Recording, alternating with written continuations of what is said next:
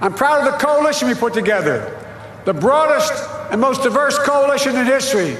Democrats, Republicans, Independents, progressives, moderates, conservatives, young, old, urban, suburban, rural, gay, straight, transgender, white, Latino, Asian, Native American.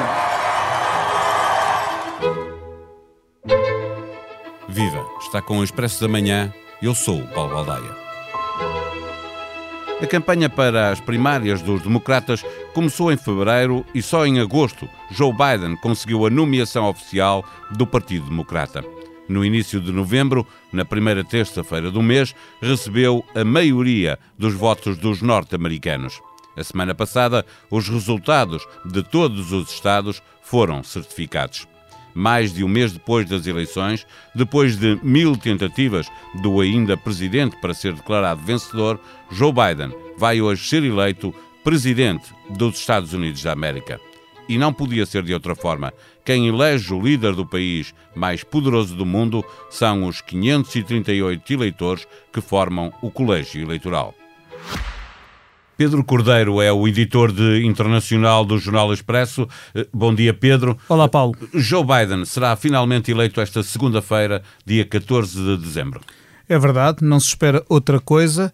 Uh, a partir do entre o meio-dia e as duas da tarde, hora, uh, horas americanas, já que eles têm vários, fusos horários, vai haver, portanto, 51 reuniões. O Colégio Eleitoral nunca se reúne como um todo, reúne-se a nível de cada um dos 50 estados e da capital, Washington, D.C.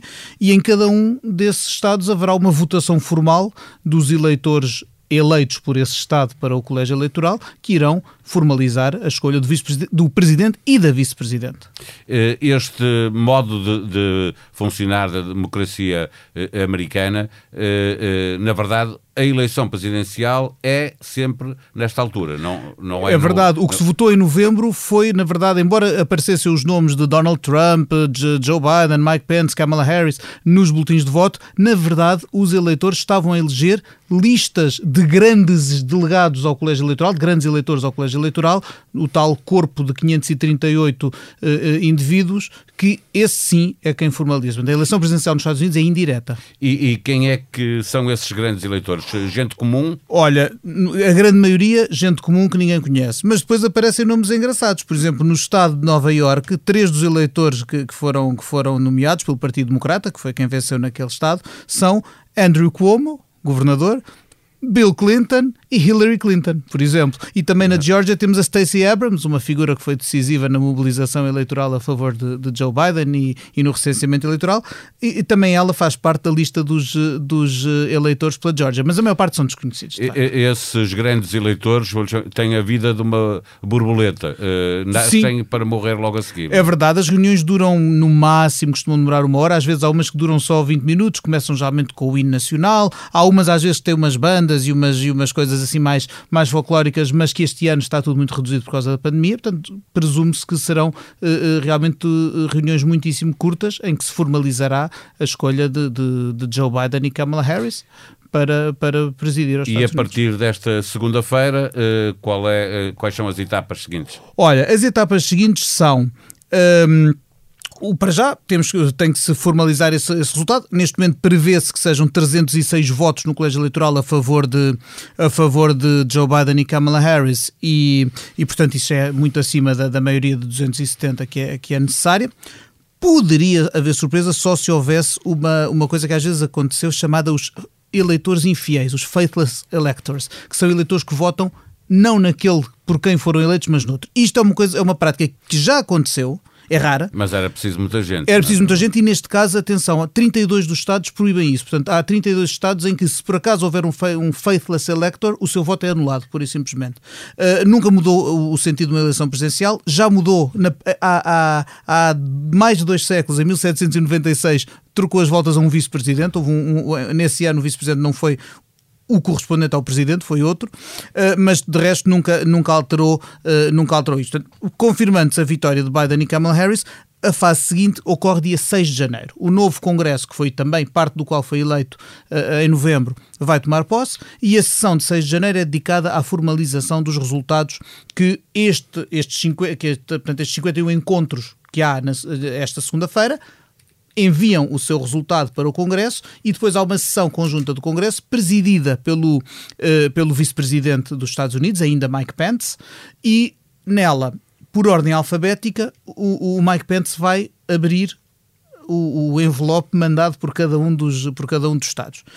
Um, e aí é uma quando chega aos, quando alguém, algum dos candidatos chega a 270, que se presume que acontecerá com Joe Biden, Uh, uh, o, o, Presidente dos Estados Unidos está oficialmente eleito. Pode haver nessa sessão, pode haver um membro do, da Câmara dos Representantes e um membro do Senado podem levantar objeções a algum dos, dos resultados enviados por algum dos Estados. Simplesmente isso depois é debatido na Câmara dos Representantes e no Senado. Ora, tendo o Partido Democrata maioria na Câmara dos, na Câmara dos Representantes não havendo eh, entre os republicanos, mesmo entre os senadores republicanos, havendo muitos que já reconheceram, muitos, quer dizer, poucos, pouco seria de esperar, mas, mas um número suficiente que já reconheceu o, o, a vitória de Joe Biden, é uma hipótese académica pensar que o Congresso possa contestar os resultados. Portanto, o que nós vamos assistir é a uma, a uma formalidade em que, no final, uh, Joe Biden e Kamala Harris serão declarados e passados uh, 14 dias, portanto, dia 20 de janeiro, uh, ao meio-dia, é, tomarão posse em Washington. É, isso significa, com, com o dia, com este dia de segunda-feira e depois essas etapas que estavas a referir, que é o dia em que Donald Trump desiste de considerar que houve uma fraude eleitoral e, que ele é ganhou, ou será tão simplesmente o dia em que desiste de tentar ganhar? É só o dia em que ele aceita que tem que sair da Casa Branca, mas não em que aceita que perdeu as eleições. o, o recentemente, aqui há, há, há, coisa de uma semana, uh, perguntaram ao, ao, ao, ainda presidente se, caso o colégio eleitoral uh, elegesse mesmo formalmente Joe Biden, se ele sairia da Casa Branca. E o Trump respondeu: sim, claro que sim, e vocês sabem isso muito bem.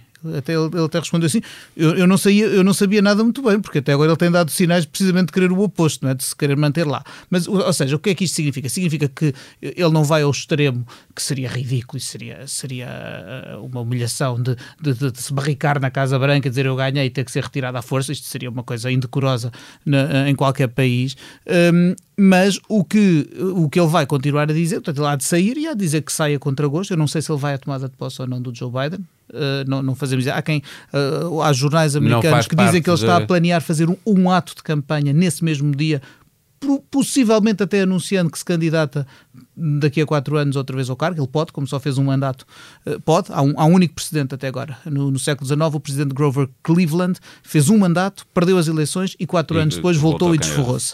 Uh, ora, uh, neste caso, o, o, o, Trump, eu julgo que o que ele vai fazer é cap tentar capitalizar o sentimento de que foi injustiçado, que foi roubado, que houve fraude. Agora, não sei se isso é possível manter durante quatro anos e, e, e servir, de, e servir de base a uma nova Deixará candidatura de, presidencial. De, de ter interesse mediático uh, e mesmo político. Bem, ele mediaticamente não ele precisa. Vai pois, ele, vai, ele, vai, ele vai ter algum espaço mediático. Não, eu digo o assunto. O assunto, o, sim. O, o assunto, Trump sim. Ele tem que arranjar. Se ele quiser obviamente. disputar as eleições de, de 2024, terá de encontrar outra plataforma, outras ideias, outra proposta, porque não, não, quatro anos a martelar nas eleições é uma coisa que, que já não resolve os problemas de ninguém. No entretanto, Donald Trump anunciou na última semana de novembro que tinha dado luz verde ao início da transição para, de poder para, para Biden, mas uh, já há exemplos de, como a reunião no Pentágono que, que, foi impedida pelo próprio Presidente, de que não tem estado a correr muito bem esta transição? Não, não tem, Paulo, até, desde logo porque começou muito tarde. Uh, se, se tu te recordares, há quatro anos, as eleições, dois, um ou dois dias depois das eleições, Barack Obama convidou Donald Trump e iniciou logo a passagem de poderes. Porque há, há, equipas muito vastas, há muitas áreas que um presidente dos Estados Unidos tem que cobrir e as suas equipas têm que ser informadas, têm que ter acesso a tudo o que está em curso para evitar qualquer ruptura. Ora, isto não foi de toda a atitude de Trump e mesmo quando o, os factos o obrigaram a ceder e a, e, a, e a, permitir que as equipas de transição começassem de facto a, a passagem de pasta, ele falou a contragosto.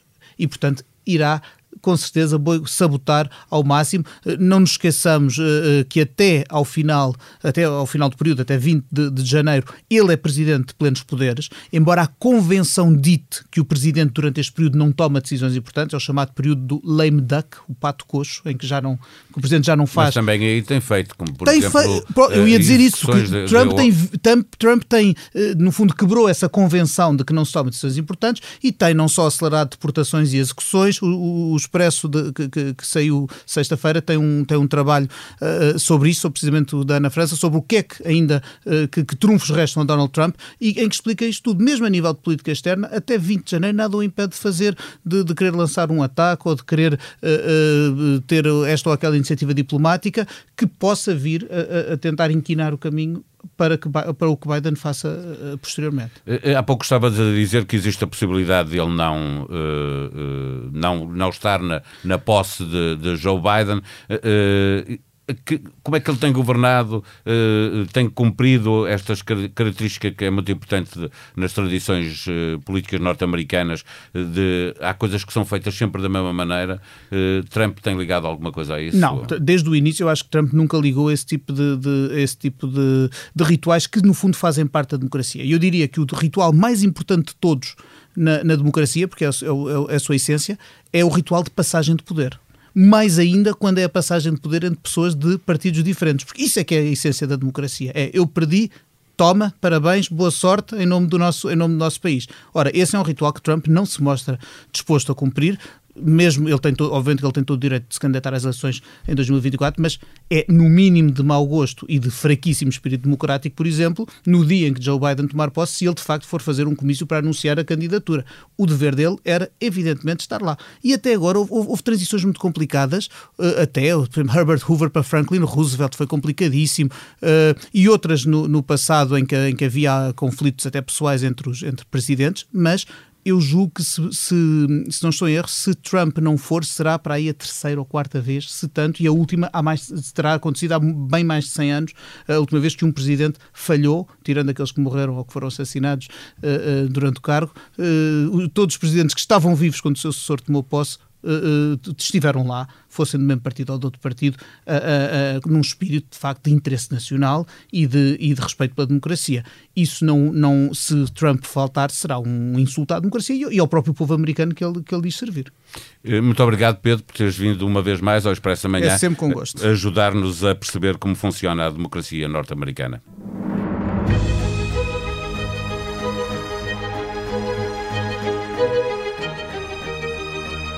Senhoras e senhores, meninos e meninas, a magia do Circo de Natal está de regresso ao Coliseu do Porto. O cartaz é mais português do que nunca, abrindo a pista a 20 artistas de criadores nacionais, para ler em expresso.pt. O Natal aproxima-se a passos rápidos. No final da semana, sexta-feira, dia 18, o Governo reavalia as condições para manter o regime excepcional do estado de emergência que vai permitir às famílias reunirem-se no Natal. Ou não, se as coisas correrem mal, até ao final da semana. Acompanhe com informação atualizada ao minuto no site do Expresso a evolução da pandemia e antecipe com rigor a decisão que será anunciada na sexta-feira. Expresso da Manhã é um podcast diário que pode subscrever nas plataformas SoundCloud, Spotify e Apple Podcast. A sonoplastia deste episódio foi de Joana Beleza. Voltamos amanhã. Tenham um bom dia.